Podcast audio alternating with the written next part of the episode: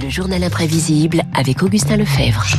Augustin, ce matin, vous revenez sur la vie de William Klein, mort samedi à 96 ans, on l'a appris hier. William Klein, photographe, je le disais, mais aussi peintre, plasticien, cinéaste et documentariste. Et eh oui, tout ça comme fil conducteur, la remise en cause des règles établies, le scandale. Prenons une photo pour commencer. Une rue de New York, sur la droite, un enfant de profil, air serein, regard lointain. Sur la gauche, un autre garçon, lui, est en colère. Il pointe sur vous le canon d'un revolver. Une photo choc dans laquelle le photographe se reconnaît. J'étais très sensible au fait qu'il y a des armes partout, notamment parmi les enfants. Cette photo, c'est comme un autoportrait. Parfois j'étais le gros dur avec un pistolet, parfois la figure angélique à droite. Il y a beaucoup d'autoportraits dans ce livre. Le livre en question, c'est le premier qu'il a publié en 1956, des photos prises dans les rues de New York avec une posture inédite, comme le souligne Alain Genestar, directeur de la revue Polka et de la galerie du même nom qui travaillait avec William Klein. Il est interrogé par Stéphanie Collier il percutait les gens. Il allait vers eux. Il voulait que les gens le voient photographiant. Parce qu'il disait, à partir du moment où les gens se retournent, à partir du moment où les gens me regardent, bien on voit leurs yeux, on voit leur expression, leur vérité. Donc lui, il voulait toujours être au plus près des gens. Ben, quand on est au plus près des gens, on est au plus près de son époque. Et forcément, ça heurte. C'est en France que William Klein arrivera à se faire éditer grâce au soutien de son ami Chris Marker, qui est alors éditeur. Pour bien comprendre l'extrait qui va suivre, il faut savoir que slum en anglais, ça veut dire bidonville. Les éditeurs new-yorkais auxquels j'ai montré les photos ont dit, ben, ces photos, c'est de la merde. Et vous montrez un New York de merde, on dirait un slum.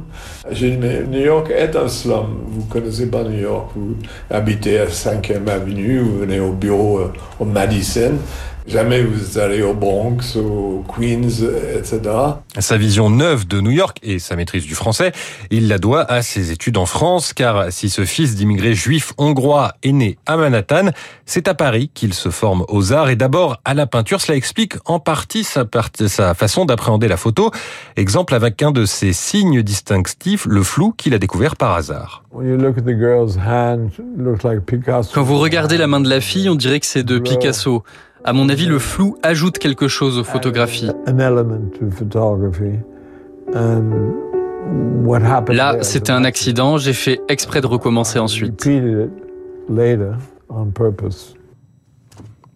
La peinture, la photo et bientôt, Augustin, le cinéma. Et là encore, William Klein prend position. Il filme l'opposition à la guerre du Vietnam, les étudiants dans les rues du quartier latin en 68 ou les combats des Noirs américains, combat de boxe avec Mohamed Ali.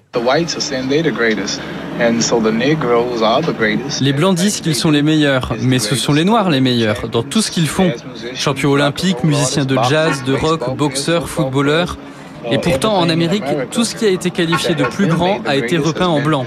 Jésus est blanc, le Père Noël est blanc, Tarzan est blanc, Miss America est blanche, Miss Univers est blanche, Miss Monde est blanche.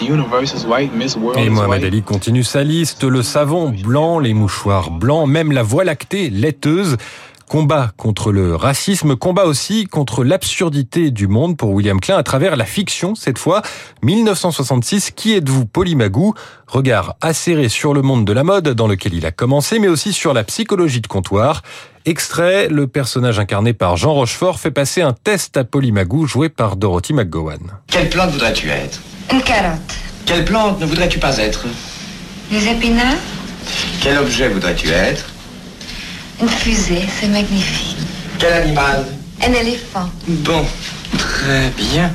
Le complexe de castration s'accorde assez bien avec le complexe d'infériorité.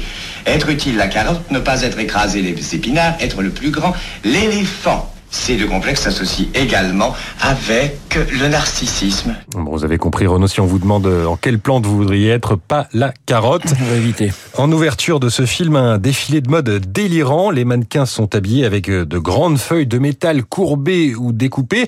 Euh, William Klein avait refusé de faire appel à un vrai couturier pour cette scène. Il avait peur que les costumes fassent rapidement dater. Il voudrait quelque chose de d'hors du temps, hors de la mode. Eh bien, c'est raté. I was wrong. That year, je me suis trompé.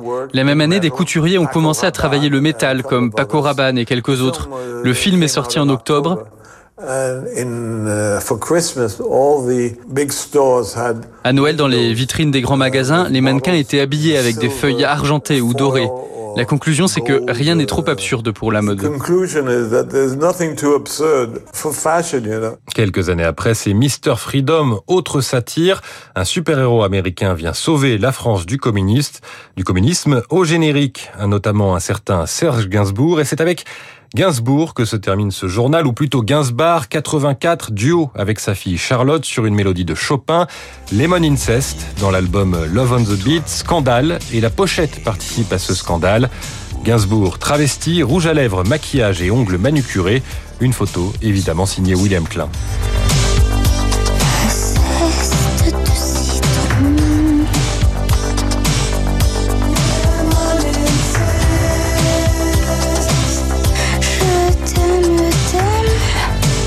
Voilà un zeste de journal imprévisible avec Augustin Lefebvre ce matin sur l'antenne de Radio Classique. Hommage à ce grand photographe qui était William Klein. Il est 7h54 sur notre antenne dans un instant. Le décryptage de David.